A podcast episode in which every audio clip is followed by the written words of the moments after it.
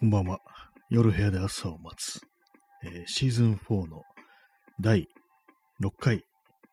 いや、7回であったような気もします。えー確認します。あ、第7回ですね。はい、えー始めたいと思います。早速間違えてしまいましたね、こんな。まだ7回しかやってないのに。えー本日は10月の6日、え時刻は23時15分です。東京は今日は終日雨でした。そんな感じの、ちょっとあの、今日から寒くなるという、寒くなるというか、なんていうか、こうちょっと気温が下がるというね、ことらしいんですけども、確かにその通りだと。私のような人間でも、さすがにちょっと気温が低くなったなということは認めざるを得ないような、そんな一日でしたね。東京は今日は、えー、最高気温16度で、最低気温12度という感じで、前日と比べて最高気温が10度下がるというね、結構劇的な下がり方をしたような感じがしますね。これ確かに、こう、ね、気温が下がったということは認めざるを得ない、そんな気がしております。はい。まあ、えー、任天堂 Twitch、かっこピッピさん、えー先生、あ、こんばんは。今日本日もお越しいただきありがとうございます。ねえ名前が変わっても誰だかわかるというね、ことで、結構ね、今日の、今日のね、あの、アイコンも、面白いですね。可愛いですね。結構、あの、毎回毎回、なんか割と気にしてはいるんですけども。真ん中にあの、LINE のキャラクターですよね。LINE のうさぎのキャラクターで、ね、ココニーでしたっけ？その顔が必ず配置されているというね、なかなか面白いなというふうに私は思ってるんですけども、今日もよかったら聞いていってください。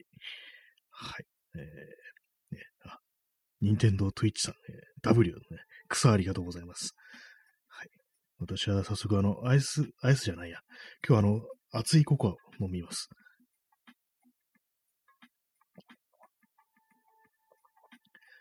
はい。あれですね、あの、ココアね、お湯で、あの、溶かすやつなんですけども、あの、顆粒を溶かすだけの簡単なやつなんですけども、でもお湯でやるとなんか、どうも味わいというか、なんというか、ちょっとね、なんか物足りないような気がするんで、本当牛乳とかあればいいんですけども、牛乳なかったもんですから、あの、お湯、お湯でこう作ってます。ちょっと味が薄く感じちゃうんですよね、なんかね。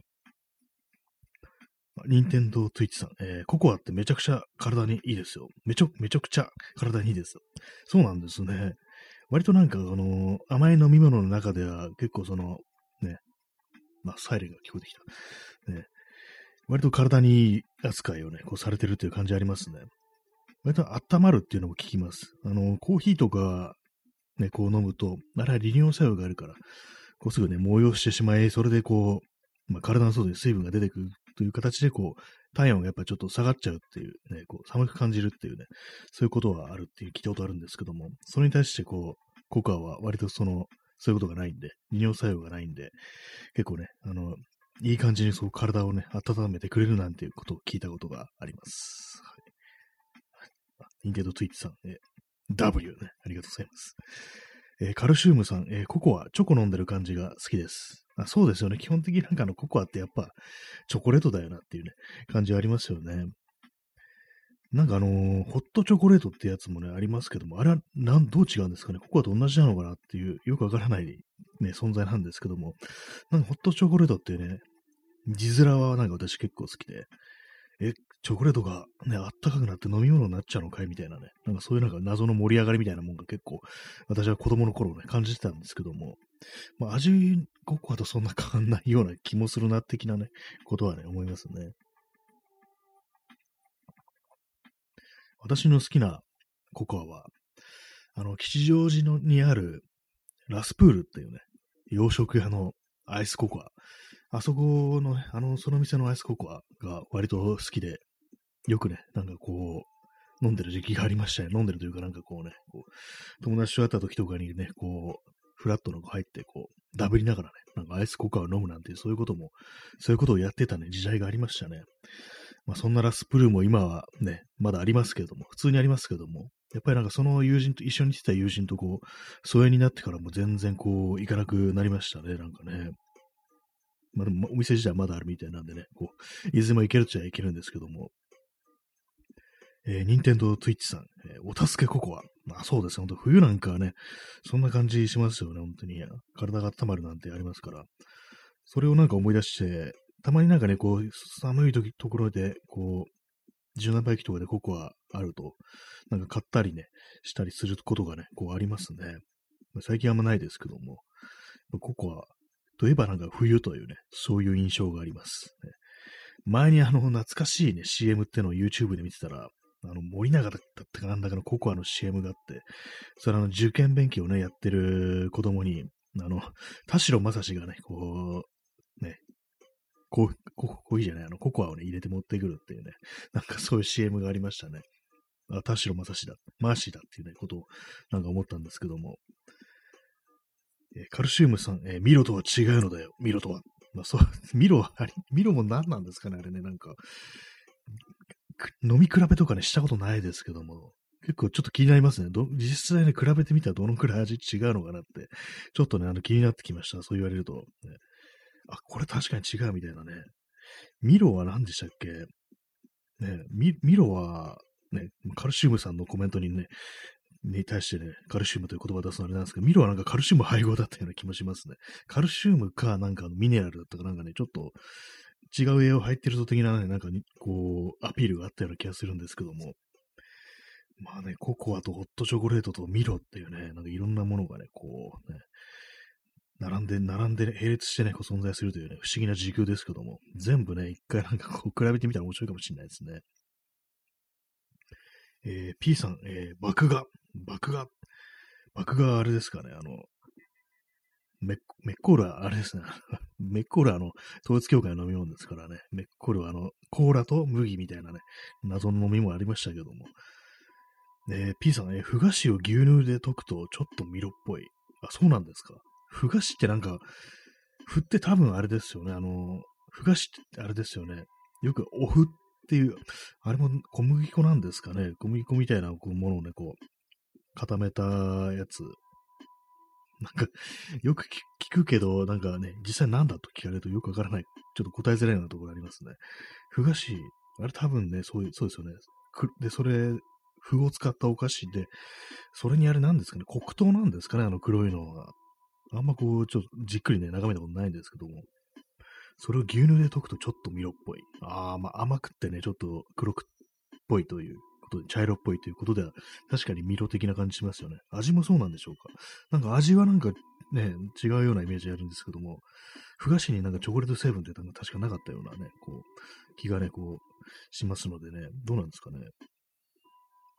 えー、ドイツビールいい。ああ、ドイツ、ドイツのビールってそういえば、なんですかね、ハイネケンとかぐらいですかね。ギネスとかハイネケンっていうのはドイツビールとしてカウントされるんでしょうか？まあよくわかってないんですけども。ハイネケンはなんか名前がドイツっぽいですよね。まあ私が飲んだことあるのって言ったらそれぐらいかなというふうに思うんですけども。ね、なんかすごいジョッキのね、でっかいジョッキになんかこう、ドイツはなんかあの、ビール冷やさないっていうようなことを聞きますけども、割となんかぬるいのを飲むなんて話を聞くんですけども、あれいうのね、ガンガン行ったらなんかもうすぐに酔っ払いそうなね、なんかそんな気がしますね。え P さん、えー、ミロが大麦麦芽。ああ、そういう意味だったんですね。ミロ大麦麦芽なんですね。カルシウムでもなく、ミネラルでもなく、大麦、大麦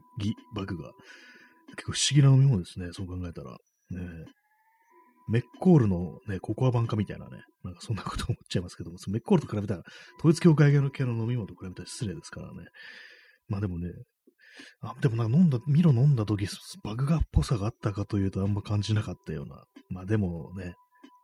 あれですね、麦チョコとかありますよね。麦とチョコレートって実は相性がこういいのかもしれないですね。えー、カルシウムさんね、ホットビールうまいよ。あ、ホットもうまいんですね。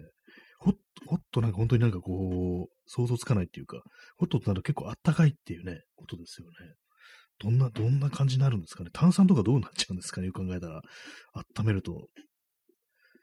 なんかあったかくてシュワッとしてるっていうのがね、なんか私の想像のなんか理解を超えるような範囲のものなんで、ね、一回も飲んだことないですね、ホットビール。あの、温めたね、あの、炭酸ってなると、私思い出すのが、あの、前も話しましたけども、あの、こちら葛飾区亀有公園前発祥に出てくるね、あの、ゲテモノ料理の店で、ジャムコーララーメンっていうね、メニューがあって、そのあったかいね、コーラになんかラーメンが入ラーメンとジャムが入ってるっていう、なんか謎のね、こう、料理なんですけども、ちょっと そのあったかい炭酸っていうとね、こう、それ思い出しますね。前になんかそのジャムコーララーメンについて検索してたら、そう実際作ってきた、作ってみた人がいて、で、まあ結果も最悪の味だったっていうこと書いてて、まあ、それはラーメンとかジャムが悪いんじゃなくて、あったかいコーラがこれがもう最悪ってこと書いてて、まあ、その辺の人のね、によって感覚違うのかもしれないですけども、なんかその記事書いてる人は、もうコーラを温めると最悪になるっていうね、ことをなんかしきりに強調してたというね、そういう記憶があるんですけども、ほんとビールの場合温めても、ね、うまいんですね。なんか意外な感じしますけども、まあ、甘くないからっていうのはありそうですね。甘くなければその温かいというね、ものもね、こう、いけんのかもしれないですね。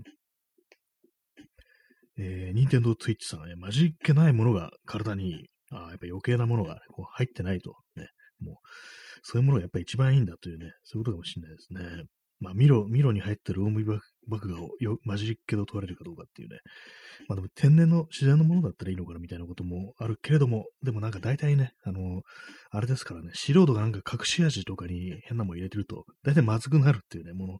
ありますからね、なんだなんだかんだ言って、こう、まあ、混ぜていかない方がね、こう、いいのかもしれないですね。まあ、ドラッグもね、混ぜるとね、なんかやばいって言いますからね。この流れでドラッグの話をするのかって感じですけども。ねえー、P さん、えー、ホットコーラ全然 OK。ああ、そうなんですね。やってみたことはありますか？私はなんかね、その、ないんですよね。結構その、あったかい炭酸飲料今んとこ飲んだことなくって。なんか想像するのだと、あの、ジンジャーエールとかなんか割となんかいけんのかなみたいなね。あれなんか生姜とか入ってますからね。その感じなんか割といけそうな気がするんですけども。ホットコーラね、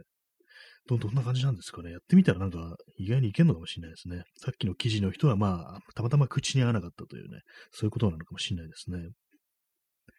えー、P さん、えー、ビールからエール酒からホットエールはあるので、ああ、ビールとなんか私、エールって、エール酒っていうのがあんまこう、違いよくわかんないんですけども、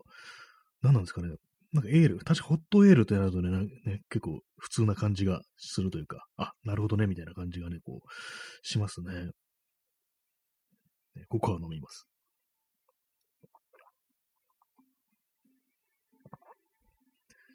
あ、P さん、えー、30分延長チケット、ありがとうございます。ね、もう270枚になりました。すごい多くなりましたね。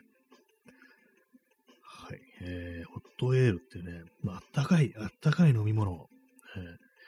まあ、こうなるとね、ビールとか、コーラが OK なのであれば、なんか温めちゃいけないものってそんなないのかなってね、こと思うんですけども、思い出しました。私、この話もね、あの、2回か3回してるんですけども、あの、青汁を温めたら最悪でしたね。それ思い出しました。なんか昔ね、あのとこ、友人とね、なんか罰ゲームみたいので、そのなんか、こう、青汁をね、こう、ちょっと温めてね、こう、飲むというね、なんかそういうのがあったんですよ。それしかもなんか旅行先で、まあそういうなんかこう、悪ふざけというか、まあそういうなんかね、こう、みんなめみんなつも3人ですけども、3人でちょっと、ね、変なことしてみようみたいな、そういうノリがあって、こう、青汁って温めてみたらどうなんだみたいなことを思って、まあ、それが、こう、ね、なんかで負けたね、こう、ね、こう、メンバーが、こう、メンバーってなんだって感じですけど、なんかで負けたら飲めって、飲め、飲むだっていうね、そういう話になったんですけども、結果なんかね、その3人とも全員なんか少しずつ飲んでみるってね、まあ味気になりますからね、それ飲んだんですけども、まあもう最悪でしたね。私としては、ね、これは無理って感じだったんですけども、一人なんかね、いや、これいける、普通にいけるけどっていう風に言ってね、なんか全部飲んでくれたんですよね。よくあんなの飲めたなっていう風に思うんですけども、やっぱ温めることによってなんかその、悪い面が強調されるっていうか、なんか苦味とかなんかね、青臭さみたいなものがね、すごく強調されてたっていうのがあって、私はちょっと無理だったんですけども、まあでもね、青汁ですらいけるっていうね、こう、人間がいたもん、いたんでね、こう、なんでも大丈夫なのかもしれないですね、結局のところね。まあ他に温かいもの、ね、冷たい飲み物、まあ大体まあなんか、ほとんどまあどっちもあるって感じですよね。ホットもアイスも両方あるっていうね、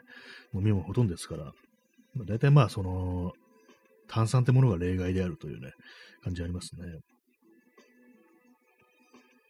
ココアを飲みます。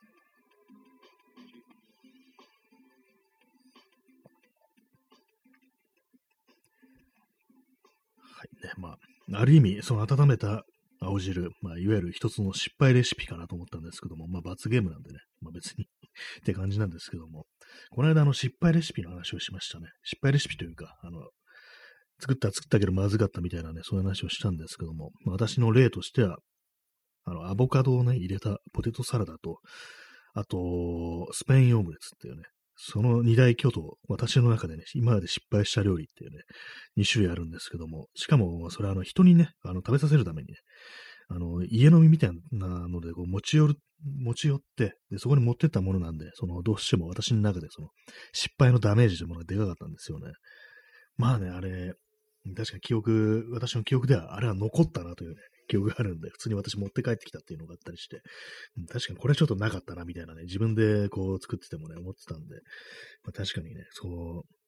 まあ、この結果は目に見えてたなと思うんですけども、やっぱり、そ、ね、あの、人にね、出すもん失敗しちゃうとね、ちょっとね、あれですよ、本当にね。慣れたもので行くべきだったって思いました、本当に。変なね、こう、ね、飛び道具はね、持っていくべきじゃないっていうふうに思いましたね、そういう人が集まる場所には。まあ他にもいろいろね、そう食べるものとかもいろいろ持ち寄ってあったんでね、まあそれが失敗したからといってそんなに食べるものないとかいうわけではなかったんですけども、やっぱりね、こう、安全牌というものはね、覚悟しておいた方がいいですね。そっから先私変なものやらなくなって、普通になんかね、きんぴらごぼうとかをね、作って持って今日なりましたね。まあ、最近はもうほんと全然そういう機会もないですけどもね。は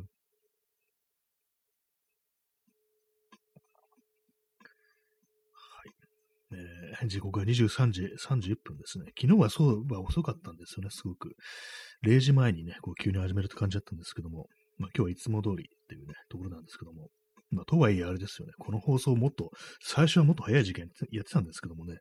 なんだったら9時台とかにやってた記憶があるんですけども、なんか普通になんか23時とかいう風になってね、やっぱあのタイトルがね、あの、夜部屋で朝を待つということで、やっぱ夜だろうという感じでね、それでなんか少し後ろにずらして、そんな感じだったような気がします。え、今日のタイトルなんですけども、今思い出しました。そして、点々点秋っていうね、なんだそれって感じなんですけども、これはですね、あの、昨日の放送でちょっと話したね、あの、核戦争後の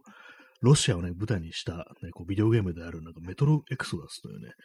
そういうものがあるんですけども、で、そのね、ちょっとあのー、うろ覚えなんですけども、あの、生じ立てで、あの、季節をね、夫で、季節ごとになんかこう話が展開していくんですけども、その途中でなんかね、秋を迎えるわけなんですけども、その時なんかね、あの、そして秋っていうね、なんか、妙に情感たっぷりなね、感じのね、なんかタイタイトルというか、その、章のね、チャプターの名前がなんかそんな感じだったような気がしたんで、急に思い出して、それにしたんですけども、もしかしたら春だったかもしれないです。そして春だったかもしれないです。ねまあ、それはまあ別にいいんですけども。まあ、特に思いつかなかったから、まあそういうことを書いてるというね、そんな感じでございます。ちょっと座り直します。今日はあのー、部屋のね、布団を畳んでいるんですよ。布団畳むと気分がいいなんていうね、ことをね、話しましたけども、なんでまあ畳んだかというと、あの、ちょっと掃除を、掃除をさっきね、こうしてたもんですから、結構あのー、棚の上とかね、まあそういうものとか割とこう、今までは全然こう、ね、埃払ってなかったなと思って、この間はね、こう、自分のね、今私の座ってるところの反対側の背面にある方の棚を掃除して、今日はこう私今こう喋ってるね、こう作業机の、ね、ところにも棚みたいのがあるんですけども、自作の、それをね、こうちゃんと埃を払ってっていうね、感じで掃除をしたんですけども、やっぱりね、あの、埃はね、定期的に払うべきだなというふうに思いました。なんかね、こう、まあこういうふうにあの喋っててね、視界に入るわけなんですけども、視界に入るところに、埃がね、こう、積もってると、ちょっとね、あの、嫌な気持ちにはね、なりますからね、テンションが下がるっていうのがあるんで、やっぱ目には、はま、目に見えるね、範囲はなんかこう、綺麗にしておくっていうのは結構その人間のね、こう、なんていうか、こう、元気みたいなものにね、関係してくるのかなというふうにね、こう思いましたね。埃はね、ほんと萎えますからね、なんかね。物がたくさんあるだけだったら整理すればいいやって感じなんですけども、埃っていうのはほんとどんどんどんどん蓄積されていくし、なんかね、体にも悪そうだしっていうね、くしゃみとか出そうだしみたいなこと思いますからね。やっぱりね、私は埃をね、埃を憎んでます、本当に。さっとね、すぐにね、綺麗にしたいですね。まあでもその棚の上にね、いろいろこう、むき身でね、こう、いろんなものが置いてあるんで、それこそあの、ね、あの、いろんな、あれですよ。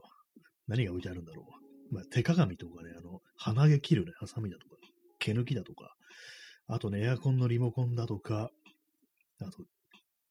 絆創膏とかがね、入ったパッケージとか、あと、なぜかコンコンパクトデジタルカメラがね、こう、中古で200円で買ったコンデジが置いてあるっていうね、なんか謎な感じの棚なんですけども、やっぱやっぱね、こう、細々としたものがね、こう、こう何もね、こう被せずに置いてあると、やっぱなんかそれぞれ埃をかぶって、埃を払うのめんどくさくなるんで、まあなんか箱みたいな感じでね、こう、収納してた方がいいんですけども、やっぱりでもなんかこう、すぐ手に届くところに置いておきたいというか、まあ、あの日常使うものはね、さっと手に取れてないといかんよなみたいな感じで、まあ、この体制になってるんですけども、なんかこういちいちいちいちね、埃が積もるのかと思うとちょっとめんどくさいですね。はい。まあ、すごくどうでもいい、なんか掃除のね、こう話はしてますけども、まあ、掃除ね、掃除やるとやっぱこう、気分がこういいですね。まあ、気分がいいですねと言いながら、なんかこう、昨日今日とね、なんかこう、いろいろこう、あんま元元気というかね、気力がない感じで、なんか、やる気のない感じでね、こう過ごしてるんですけども、あれこれやろうと思いつつ、全然進んでないというね、こともあり、まあ、最近よくやってる、あの、写真のプリントというか、名刺のプリントみたいなものもね、もっとたくさんね、こう、作って、ね、こうプリントしてっていうね、ことを思ってるんですけども、なんかこうね、あの、違う写真とかを使ったり、デザインを変えたりしてってことを思ってるんですけども、なんかどうもやる気になんなくって、でも気温が下がってるってことも少し関係あるのかなってことをちょっと思っちゃうんですけどもね、どうなんでしょうか。まあ、今日ね、私今これ喋っててね、あの、あれですよ、ちょっとびっくりですけども、パーカーをね、着てるんですよ。無印のね、もうボロボロになったパーカー、これ何年くらい経ってんだって感じの、本当に。これ外には着ていけないでしょレベルになった、ズタボロのパーカーを着てお送りしておりますけども。で、あの、パンツの方もね、なんか長いの履いてますからね。今までもずっとハーフパンツで過ごしてきたこう人間が、ね、ついにこの10月6日に至って長いのを履いてしまうというね、なんかちょっと敗北的なことをね、感じたりしますけども、まあ、全然ね、あのー、耐えられるんですけども、なんか変な気がするっていうね。で、あとやっぱりあのー、雨の日とかに外出ると、跳ねてくるわけですよ。その地面からね、水滴が、雨粒が。それがなんかね、こう、素足というかね、こう、剥き出しのね、こう、すねだとか、ふくらはぎとかにね、こう、ピシャピシャね、かかんのってなんかかなり嫌なんで、今日は長いのをね、履きましたね。そうなんですよね。こう、まあ、夏だとね、暑いんでね、それやらないですけども、なんかこう、水でね、濡れるのが嫌だという、そういう気持ちが私は非常に強いんで、まあ今日は長いのね、履いてますね。コロンビアの GRT っていうね、なんかそういうやつ履いてるんですけども、速乾性の素材でできてるというね、もう私は最近は、もう、秋冬はね、こればっかり履いてますね、本当にね。あんま、あんまりもうき、ね、もう服がなくな、ないですよ、考えたらね。なんでないかっていうと、太ったからなんですけども、ちょっとなんかね、何度かしたいなというふうに思いますね。痩せるかなんか買うかって感じですけどもね。まあでも最近なんかね、こう、バカでかい服を着たいというような気持ちもあるんでね、別にクソでかいのね、買ってもいいんですけども、なかなか難しいんですよね、こう、こんだけでかけりゃいいだろうと思ってね、こう買ってみると意外にそうでもなかったりするなんてことありますからね、XL でもこんな、この程度の大きさなのかっていうふうに思っちゃったりして、まあそれは私が巨大化してる証拠なんですけども、なんかね、難しいですね。着る服が難しいですね。夏は本当にね、こう、楽なんですけども。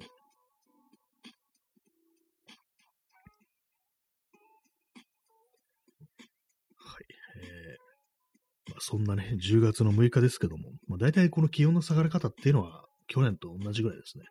去年もなんか今ぐらいの時期に、まあ、ぐっとなんか下がったというね、感じのことがありましたね。まあ、ほぼ同じだというね、ところなんですけども。なんかこう、でも、あれですよ、ほんとこう、この世の中、こっからまた盛り返してきそうだなっていうね、暑さが気がするんですけども、今、あの、週間予報を見てるんですけども、東京は、あの来週の火曜日が最高気温29度になってますね。また、またあれかいっていう感じですけども、ね、全然ね、こう、安心できないですよね。衣替えっていうものを皆さんはしますか？私はね、なんか全部、服とか全部ね、なんかこう、基本的にクローゼットに、ダーッとね、全部閉まってあるっていうのがあるんで、あんまりこう、区別つけてないんですよね。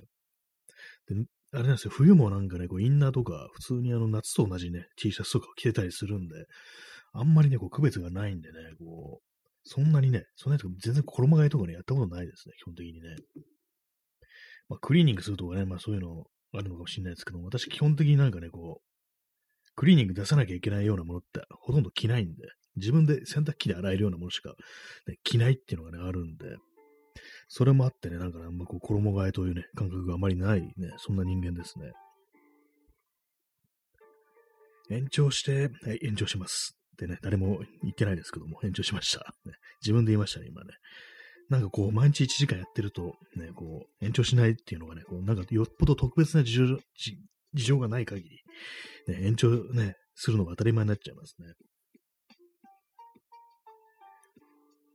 30分で終わってたってね、30分、今だと短く感じちゃいますけど、前はそんな感じてなかったですね。えー、ココアが冷めてきたんで、飲み干します。初めからアイスで作ったものと、あれですよね、違いますね、なんかね。冷めちゃったものと初めからアイスのものって全然違うんですよね。コーヒーとかでもそうですけども、明らかに最初からね、氷を投入して、アイス前提で作ったものの方が圧倒的になんか味がね、こう、いいというか、味が違いますね、なんかね。コーヒーとかなんかね、あの、ホットコーヒーがこう、冷めると、なんか変な酸味みたいなのが出てきて、あれがなんか嫌なんですよね。アイスだとね、まあそういうこと感じなくて済むんですけども、最初からね。えー、P さん、えー、常温の良さを発見したい。ああ、なんかそういう、ありますよね。最近なんかあのコンビニだとか、ドラッグストアとかね、そういうとこ行くと、これ常温の飲み物ですっていう感じでペットボトル置いてあったりしますよね。あれなんか冷たいものちょっと苦手だみたいな感じだとか、こう、そういう人がこう買ったり、ちょっと胃腸が弱い的な感じの人がこう買ったりするんですかね。私はまあ、ああいうね、なんていうか、こう、清涼飲料飲料水にしては、清涼飲料水では、やっぱ冷たい方がいいかなという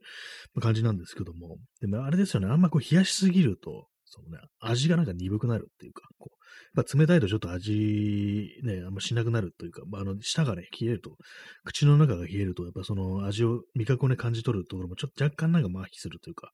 鈍くなるみたいなことなんで、本当の味ってのはもしかしたら、あの、常温なのかもしれないですね、何でもね。常温こそがね、その素材のね、味である。素材というかなんか、そのもの、そのものの味であるっていうね、ことあるかもしれないですね。えー、カルシウムさん、常温の水が美味しいと思うことはある。ああ、そうなんですね。私、今、今のところ常温の水、ごくごくうまい。あ、でもあるかもしれないですね。なんか、暑い時期とかね、私もなんかこう、あれですね、こうボトルにね、こう水を入れてこう、割と持ち歩くタイプの人間ですけども、確かに、あり、ありかもしれないですね。夏場とかね、なんか外でこう水持ち歩いてると、それこそあの、シンクダネスとかでもない限り、自動的になんかぬるま湯みたいになるんで、あれはね、ちょっと厳しいですけども、常温、常温はね、割といいかもしれないです。今日ぐらいの天気で、まあ、その、置いてある、そこら辺に置いてある感じのね、水こそが常温なのかなと思うんで、ちょっと私今、その常温の水飲んでみたいと思います。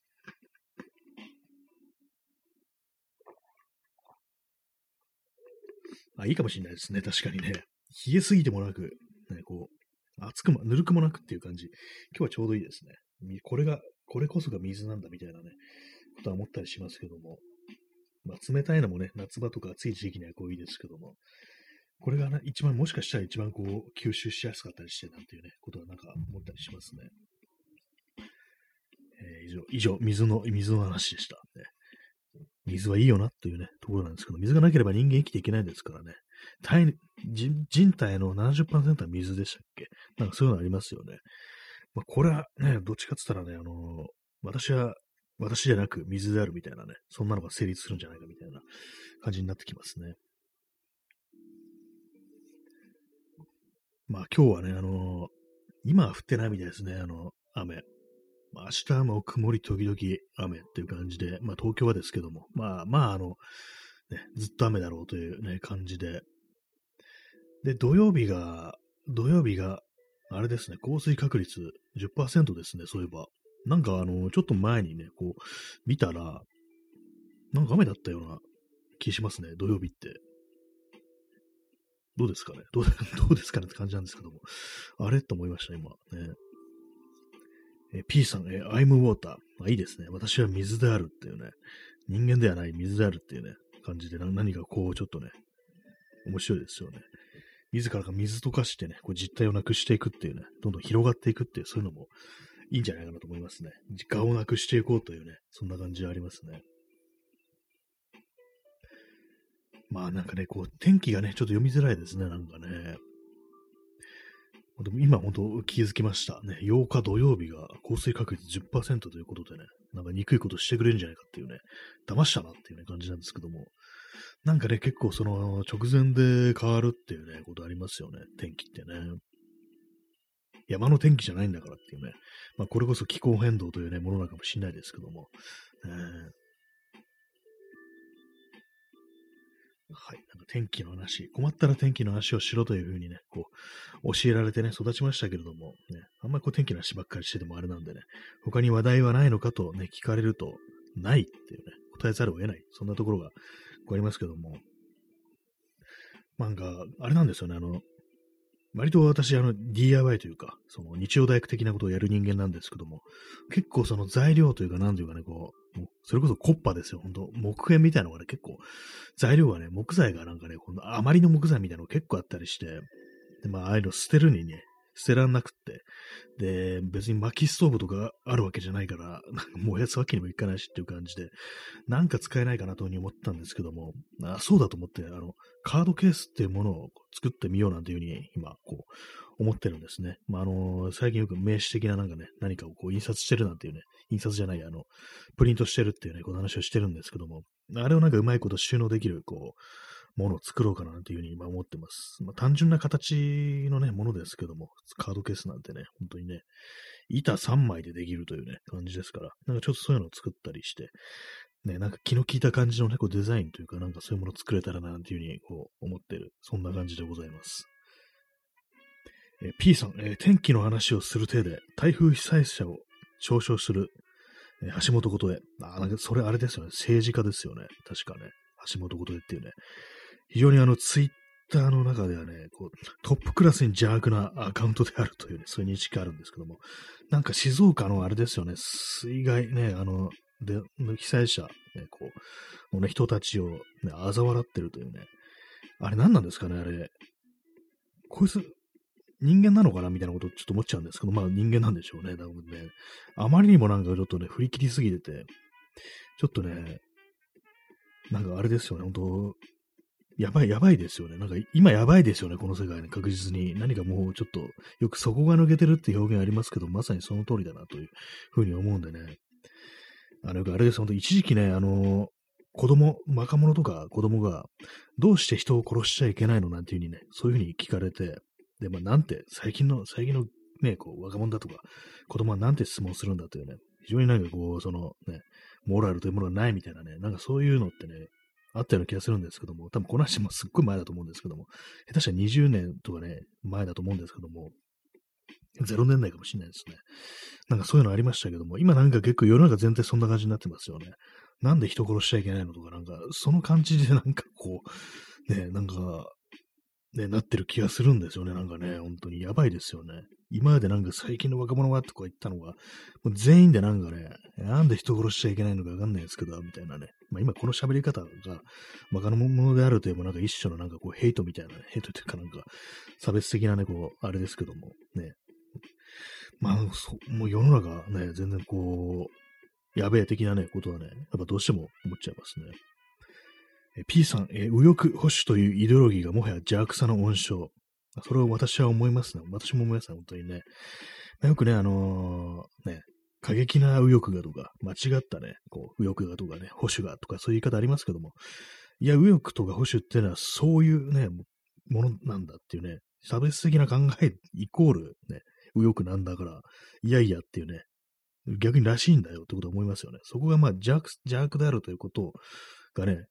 まあ、あなたたち、あなたたちのね、こう、その、ね、酔って立つところなんでしょってことは思うんで、なんで、こうね、邪悪じゃないふりをするんだみたいなことを思いますけどもね、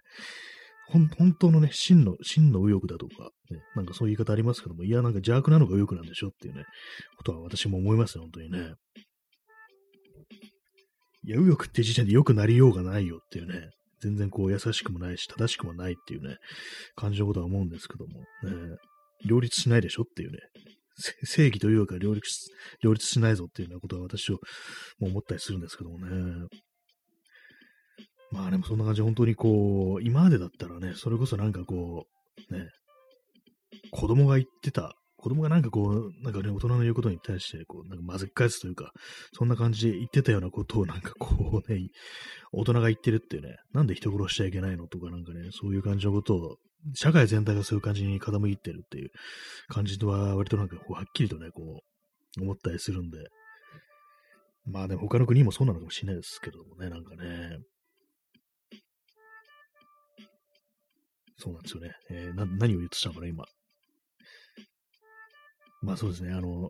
昨日も話しましたけど、本当になんかこうね、あの、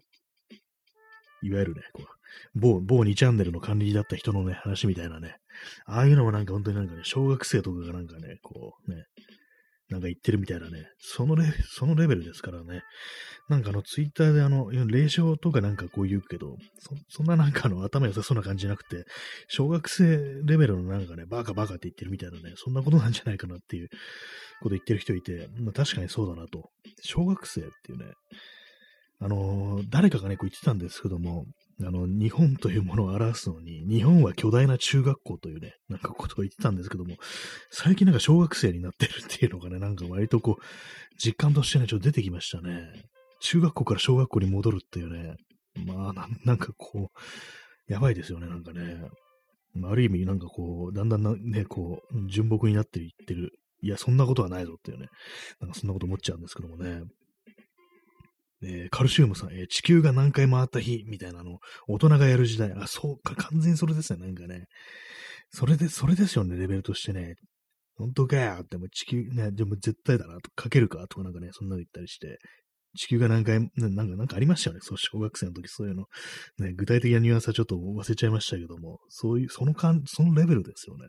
大人がそれやってるってかなりね、こう、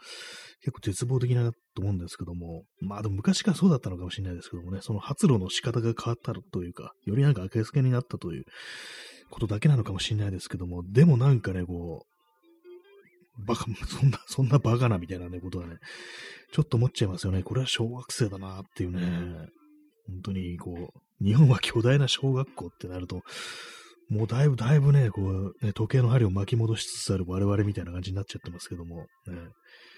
なんか、あれですね、文明の衰退期みたいなことすらちょっと考えちゃうっていうか、何かこう人類の文明そのものが終わりに、ね、滅びに向かってるのかな、的な感じでね、この感じでね、なんかもう、そのうちね、核ミサイルのスイッチをしてね、全部人類の滅亡みたいなことになるのかな、みたいなね。とあるんだから使わなきゃもったいねえじゃん、みたいな感じでカチッとしてね、こう、ね、破滅みたいなね、そんなこともちょっとあるのかななんていうことを思うんですけども。ね、あの、核ミサイルでね、こう、核戦争で滅亡するっていうと思い出すのが、まあ、あの、有名な映画の猿の惑星ってありますけども、あれの最後でね、あの、まあ、これネタバレにしちゃいますけども、普通に有名な映画なんで、最後ね、あの、主人公のチャールトン・ヘストンが、まあ、最初はね、その自分のいる星が、まあ、猿に支配された猿の惑星であって、まさか地球じゃない、地球じゃないだろうと、どっかの惑星に不時着したんだろうみたいなこと思ってるんですけども、最後ね、こう、ね、自由の女神がね、こう、崩れ落ちて、こう、波打ち際にね、こう、あるのを見て、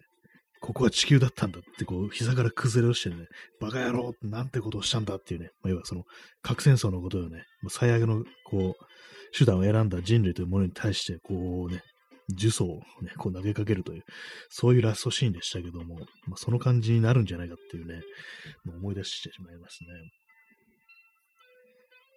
猿の惑星って私なんかね、結構子供の頃になんかたまたまテレビやったのを見て、割と私の映画人生みたいなものの中では結構あの存在感があるんですよね。結構ね、あの、怖かったんですよね、やっぱりね、核戦争後の世界でこう、ね、猿がね、こう、ね、こう、支配してるってあれでね、しかもラストまで全然ハッピーエンドでも何でもないというね、非常になんかこう、絶望的な終わり方をするというのもあって、子供の頃すごくね、こう、怖かったというね、記憶がありますね。えー、P さん、えー、日本人の惑星では日本人がマッカーサーの首を跳ねる。あ、これ、あれですよ。なんか漫画でしたっけ？ありましたね。なんかね。私読んだことないんですけども。そういう展開なんですね。日本人がマッカーサーの首を跳ねるっていうね。なんか非常に恐ろしい感じがしますけども。日本人の、ね、惑星全部日本人ってなったら結構確かに怖いというような、なんというかね、そんな感じがしますね。まあでも、結構なんかあの、日本特殊論みたいな感じでね、なんかあれかもしれないですけども、もしね、この星が全部日本人になったら、いかなる世界になるのかみたいなことは若干気にならなくはないですけども、えー、最後にね、まあ、ここは日本だったんだってね、こう、膝から崩れ落ちるっていうね、なんかこう、ね、そういうのあるかもしれないですね。あの、三浦海岸とかね、あの、九十九里とかでね、なんかそんな感じになるっていうね。はい、えー、水を飲みます。常温の水を飲みます。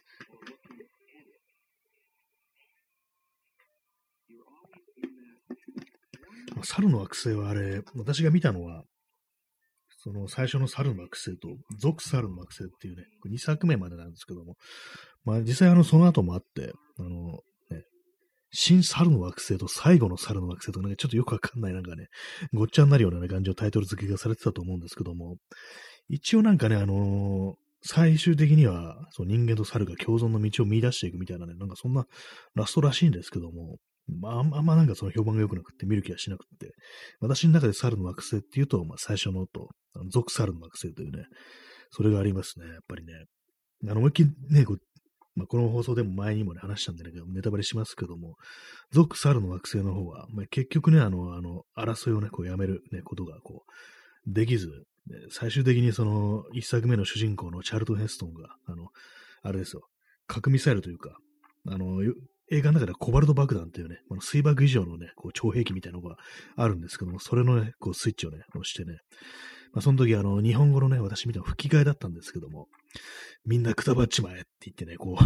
スイッチを押してね、終わるというね、それでまあ完全にこう地球にある生命っていうものが滅亡するというね、非常に恐ろしいエンディングなんですよね。最後ね、こう、その地球をね、こう円形でこう映してるね、こう宇宙からこう映したこう映像と、そこにナレーションがかぶさって、この日、緑の地球は、なんか永久に失われたとか、なんかそんなようなね、こう、あれが、あの、ナレーションが流れるんですけども、子供の頃、それがね、すごい怖かったですね。こんな終わり方ありかよっていうね。みんなくたばっちまえっていうね、主人公がみんなくたばっちまえって言ってね、こう、核ミサイルのスイッチを吸ってね、なんかすごい終わり方しましたね。えー、箱庭の住人さん、えー、2300年未来への旅って映画が幼少期のトラウマです。トラウマ映画です。こんばんは。はい、こんばんは。はい、箱庭住人さん、こんばんは。あ、2300年未来への旅、なんか聞いたことありますね。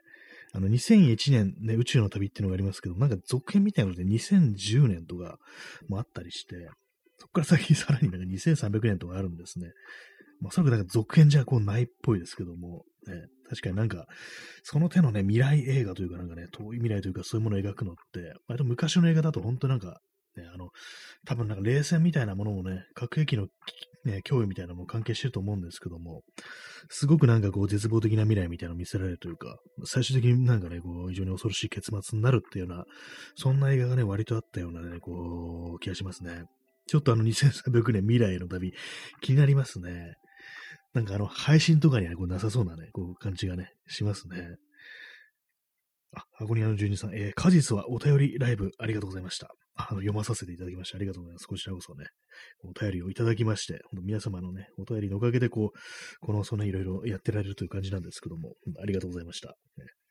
お便りをね、募集するというのもね、こう、いいものだというふうに思いましたね。ありがとうございます。なんかあの、ね、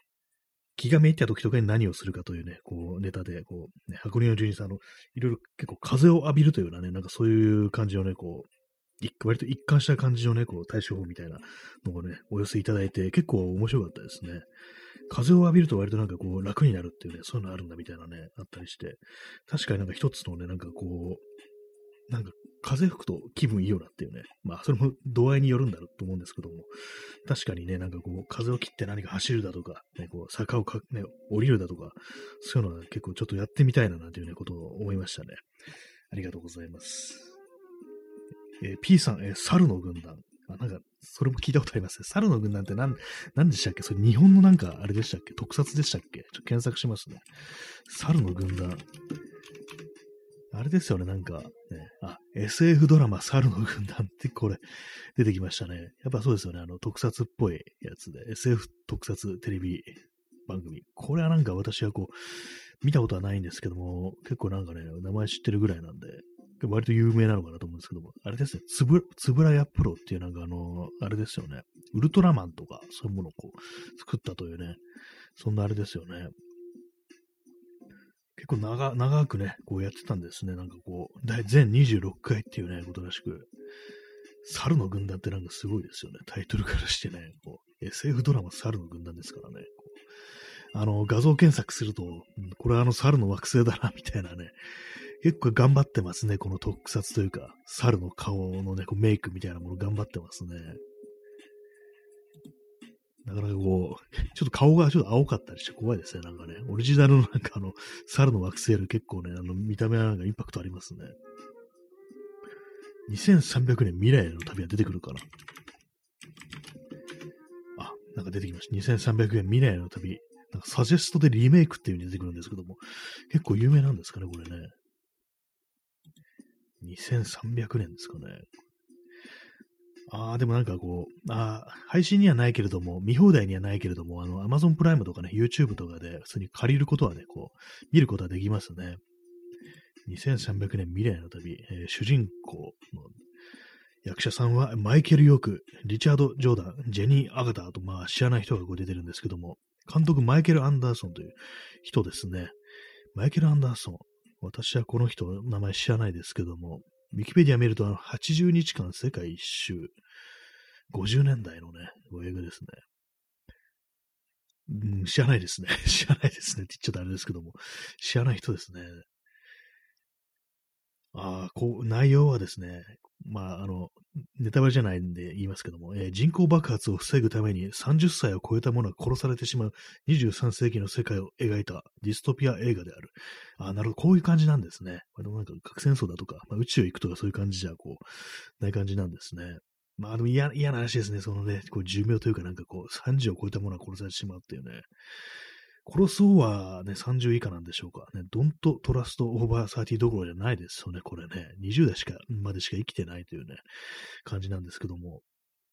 あれですね、出てくるね、こう役者さんの中で有名なのはファラ・フォーセットぐらいですね。ぐらいですね。失礼ですけども、私も知ってるのはファラ・フォーセットぐらいだなという感じで、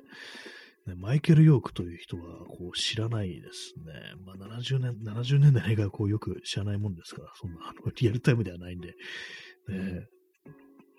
えー、過去の42、3、あと278年ですね。2300年まで。まあ、ま、まだだいぶ先ですねって当たり前なんですけども。でもまあだいぶ、だいぶありますよね、本当にね。なかなかね、こう。まあでもそのぐらいになってる時ね、まあ、人口爆発っていうのもなんかあれですね、逆になんかこう今だとね、こう全然いなくなっちゃうんじゃないかみたいなね、ことを思うんですけども、まあ何が起こるかわからないですけどね、300年も、278年もあればわからないですからね、全然先の世界でありますけども、まあでもあれですよね、本当なんか見ていてね、こう、バッと入りそうななんか映画ではね、怖いですよね、基本的にね。子供の頃なんてね、こう、フィクションとか映画なんてものは大体こう、ハッピーエンドなんてそういう認識がありますから、ちょっと大人向けのを見てね、こういう感じでこう、こっちの怖い世界だとか、結末みたいなものが描かれてるとすごいインパクトあって、ずっと残ったりしますよね。本当になんかこう、子供の頃見たね、みんなくたばっちまえっていうセリフをずっと覚えてる感じですからね、なんか。で怖いんだけど何回もね、こう見ちゃったりするっていうね、感じなんですよね。猿の惑星ね、こう、いろいろなんかこう70年代とかのね、こう、映画みたいなものって割とそういう感じの暗い雰囲気のものが多かったような、そんな気もしますね。まあ60年代もそうかもしれないですけども。ね、あのまあ、なんですかね、こうベトナム戦争以後のなんか空気みたいな、よくあのニューシネマとかなんかでね、こう、やっぱそのベトナム戦争の敗北の記憶みたいなものが、こうアメリカのね、こう、社会みたいなものに深いトラウマというか、傷を残したというね、そういうものがなんかこう映画にも反映されてるからこそ、こう、ニューシネマというものができたんじゃないかみたいなことを言われますけども、ニューシネマ以外にも SF 映画にもそういうような空気ってのは結構流れてるかもしれないですね。まあ、あと、さっき言ったみたいに、こう、冷戦というね、ものと、あと、まあ、核戦争の危機みたいなものがすごくなんかこう、あったりするっていうね、ことをね、思うんですけども、割とそういうのってなんか日本のね、日本のなんかこういろんなこうフィクションだとかいうものにあんまこう関係ないわけでもなく、私思い出すのがですね、あの ARB っていう、あの石橋亮役者としてまあ有名ですけども、ね、私も後が知ったんですけども、バンドをやっていたと。ARB というね、バンドのボーカルだったということらしいんですけども、その ARB の曲で、明日かもしれないっていうね、曲があるんですけども、これね、私なんか、最初なん、なんだろう、この歌詞ってね、ことずっと思ってたんですけども、私のね、友人がね、これは多分ね、おそらくその、ね、冷戦時代のね、曲だから、核戦争のことをね、こう、言ってんじゃないかみたいなね、こと言って、あ、そうかっていうね、確かにそうだっていうね、気しましたね。明日かもしれないって、まあ、要はその、ね、あれです、もう曲歌詞をね、今ね、こう検索してるんですけども、ね。えー、歴史は繰り返す、眩しくひそやかに、君を抱く、抱きしめる、闇の中の Maybe Tomorrow、明日かもしれない、Nobody Knows It っていうね、そういう歌詞なんですけども、ね、歴史は繰り返す、眩しくひそやかにっていうね、眩しくってね、なんかあれですよ、核爆発みたいなものどうしても想像しちゃいますけども、闇の中の Maybe Tomorrow っていうね、いつね、明日、明日、ね、こう、それこそ核戦争が起きるかもしれないっていう、そういう恐怖みたいなものをね、描いてるっていうのは、こう、非常にね、こう、ありそうですよね、これね。確かにその、その通りだっていうふうに思いましたね。その友人から聞いたときにね。カルシウムさん、えー、コロナ禍の現在はだいぶ SF っぽい。小学生が給食の時間に机を並べて喋りながら食べることを知らなかったり、核戦争もまたリアルになってきたし、あ、そして30分40チケット、ありがとうございます。ね、270枚、ぴっかりになりました。ありがとうございます。そうですね、コロナ禍もね、非常に影響はね、ありますよね。SF っぽいですよね、本当にね。みんなずっとマスクつけてね、こう、ね、そんな感じになるっていうのね、ありますからね。確かに過去の世界からしか考えられない状況であるという。ね、まあ、渦中を生きてるとあんまりわからないですけどもね、そういえば SF だっていうね、感じになってますよ、本当にね。小学生、給食の時間に机を並べてね、こう、まあ、我々だったら当たり前だった光景が、喋りながら食べる。まあ、今はその黙食だっつってみんなこう黙ってね、こう前を向いて食べるだけの、そういう時間になってるということで、まさかね、むくねこう今生きてる子供からしからしたら、え、なんでみんな喋りながら食べてるのっていうね、そういうね、びっくりするなんていうね、こともね、ありそうですよね、本当にね。あるでしょうね、実際にね。核戦争もまたリアルになってきたし、そうですね、本当になんかこう、ロシアのウクライナ、こう、侵略でね、あのまあ、まあ、実際ね、こう、あれですよね、こう、そういうちょっとかなりこう、極、極っぽいね、こう思想を持ったこう、で政府の要人みたいなのがこう、限定的に核兵器を使ってはどうかみたいなね、まあ最初の頃からそういうの言ってますけども、なんかまたなんか再びそういうことを言い始めて、こう、小規模、より小規模な形で核兵器を使うっていうことを、ね、進言したなんていうね、そんなニュースありましたからね、核戦争またリアルになってきたっていうのはね、本当にありますよね。実際使われるっていうね、可能性は本当にこう、今でも、今っていうか、さらに上昇してきたと。まあ、終末時計の針がぐんとね、こう、進んだような感じはありますよね。えー、P さん、えー、藤子不二雄の短編にもいきなり全てが核ミサイルで終わるという短編がありましたね。あ、ありましたね。私なんかこう、なんか結構最近というか、何ヶ月か前に藤子不二雄のその SF の短編が無料で読めるみたいなのあったりして、それで私なんか見ましたね。何ヶ月か前じゃなくて去年かもしれないですけども、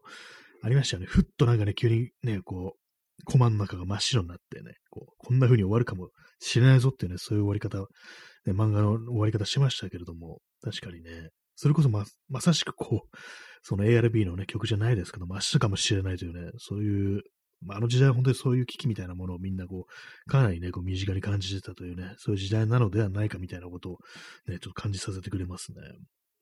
今、再びなんかそういう感じで、いつね、終わるかもしれないというところなんですけども、えーえー、箱庭の住人さん、えー、誰もいなくなるといえば、えー、ユニバース25という実験をいつも思い出します。ネズミの実験。あ、これ聞いたことないですね。ユニバース25。ちょっと検索してみますね。初めて聞く、ね。ネズミを使った実験なんですね。ユニバース、えー、25。はい、えー、あ、なんか出てきましたね。ユニバースに25っていうね。なんか結構その都市伝説系のこう、サイトがこうヒットしたりしてきて、どういうあれなんですかね、こう、えー、読んでみると、まあ、マウス、マウスで使った人間で、こう、あれですね、こう、あ食料や水を無制限に、まあ、いろいろ、まあ、その、天敵とかいなくて、まあ、何のね、こう、迫り来る危機のない、そういう環境に、こう、マウスを住まわせると、どういうふうになるのかというと、どうもやっぱりなんか増えていくにつれて、ね、何かこう、ざっと見るとね、なんかあれですね、いろんな問題がどんどんどんどん出てきて、こう、貧富の差みたいなのが出てくると、格差が出てくると。で、まあ、最終的になんかこう、増えなくなって、出生率がね、減っていって減少にね、こうな、減少して死滅すると。で、まあなんで25かというと、25回同じ実験やったけど、同じく滅亡したというね、そういうことらしいですね。最終的にはそういう同じが終わり方をするという、ね、確かに怖いですね、これはね。最終的に誰もいなくなるということでね、まあ、人間にもそういう運命が待ち向けてるのかと思うんですけども、まあ、宇宙そのものがね、こうどんどん膨張を続けて、最終的にはね、こうなくなるというね、ことらしいんですけども、まあ、繰り返すのかなみたいなことでも思っちゃいますね。えー、P さん、えー、自作映画サークルの発表会という導入部からあの流れ、リアルな恐怖と虚無が、あ、そうですね、藤子不二雄の短編ですね。最初はね、その何人か集まって自分で作った映画をね、こう発表していくという、ね、こう流れで、でそのうち一人がね、こう見せるのが、何にも映ってないね、そういう映画を見て、君なんだこれやって、ふざけてんのかいっていう風に言ったら、いやこれはなんか、まあまさしくそういう終わりというものなんかね、こう、訪れるかもしれないんだぞという、そういうことをね、こう警告した、そういう映画なんだっていうね、感じで、で、最後フィルムがね、ふっと切れるみたいに、そういう風にこう、終わるぞ、終わるかもしれないんだぞっていうね、感じの、確かそんな感じのね、展開だったと思うんですけども、そしたらリアルな恐怖と虚無がというね、感じで、まあ実際なんかでもたまに思いますね。使われた、その限定的にでも核兵器使われたらどうなるんだろうって思ったりして、やっぱりなんかタガが外れるんじゃないかないかなみたいなことはちょっと思いますね。今まではまあ一応まあね、あのー、核実験とかね、もしかしたら知らないところでね、使われてるのかもしれないですけども、大々的にというか、そんななんか、あ、核兵器使われたみたいなね、そういうニュースは今のところはこうないですけども、核実験以外で人が死んでる、ね、戦争によって、戦争で使われたってのはあんまないようなんですけども、一度それがなんかね、こう、やってしまうと、そこから先、もう、やるか、みたいな感じ、選択肢としてね、こう、普通に上がってくるっていうのはなんかありそうですよね。今後何かね、起こる紛争とかでも、ね、いやもう、一回使ったし、次も言っとくみたいな感じのね、何かそういうなんかこう、ね、超えてはいけないね、こう、ハードルを超えるんじゃないかな、人類はっていうことをね、ちょっと思ったりして、そこからもう芋づる式にというか、もう坂道をね、転げ落ちるように、こう、人は終わっていくのかななんていうね、ことをちょっと思いますけども、ね。まあね、一気にドカーンでね、全員死ぬなんていうね、まあそんなのことだったらまだあれかもしれないですけども、じわじわじわじわとね、こう人間の住める場所がなくなっていくだとか、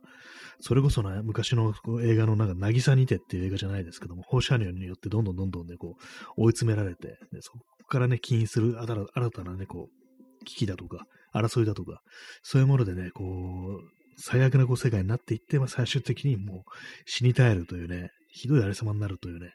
ことをちょっと考えちゃったりしますね。なんかこうね、今のこの感染症の流行というものも何かどうしてもこ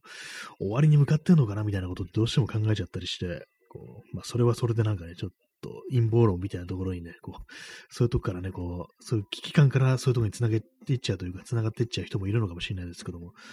何かこう、そのもう少しね、こう、俯瞰でこう人類の歴史とか、なんか地球の歴史みたいなものを見ると、今という時期はなんか何に当たるのかなっていうね、どの辺に我々いるのかなみたいなことはね、ちょっと思ったりすることがね、ありますね。まあまあそう真剣に考えるわけじゃないですけど、なんとかうっすらとなんか、今自分というね、こう、一つの答えは、その長いね、宇宙の歴史の中でどこにいるんだろうみたいな、もしかしたらかなりね、こう後ろの方に、終わりの方にいるのかななんてことは、たまにこう思ってしまいますね。箱庭、箱庭の住人さんへ、黄昏時ですかね。ああ、なんかそそういう感じですね。黄昏時というのが確かに言えてみようというか、そんな感じありますね。こう、ここから先は下り坂みたいなね、あとは暗くなっていくだけっていうね、人類の歴史の黄昏なんていうね、ちょっと、あれですけどもね、あのー、ね、そんな表現ですけども、えー、カルシウムさん、えー、月に住むこともできず人類は終わるのか。なんかそれちょっとリアルですね。そういう宇宙進出しないでね、こう、終わっていく我々ってね、ちょっとリアルかもしれないです。なんか確か宇宙に夢見れなくなってきました。ね、なんかこうね、もう、このね、なんかすごい絶望的な感じで今日の放送終わる感じになっちゃいますけども。まあね、いずれにせよ、あれです、本当にこう、ね、最終的にはこう、まあ、無になるわけですから、宇宙もなくなるというね、ことでね、もうね、あれですよ、本当にもうこう、ね、諦め、諦めましょうというね、そんな感じです。諦めましょうはおかしいですけどもね、こう、あまり思い悩むことも逆にないのかななんていうね、こと思いますね。箱根の住人さん、宇宙のお話もまたしてくださいあ。そうですね、ちょっと明日とかでなんかね、そんな話をするといいかもしれないですね。ありがとうございます。そんな感じで、えー、ご清聴ありがとうございました。それでは、さようなら。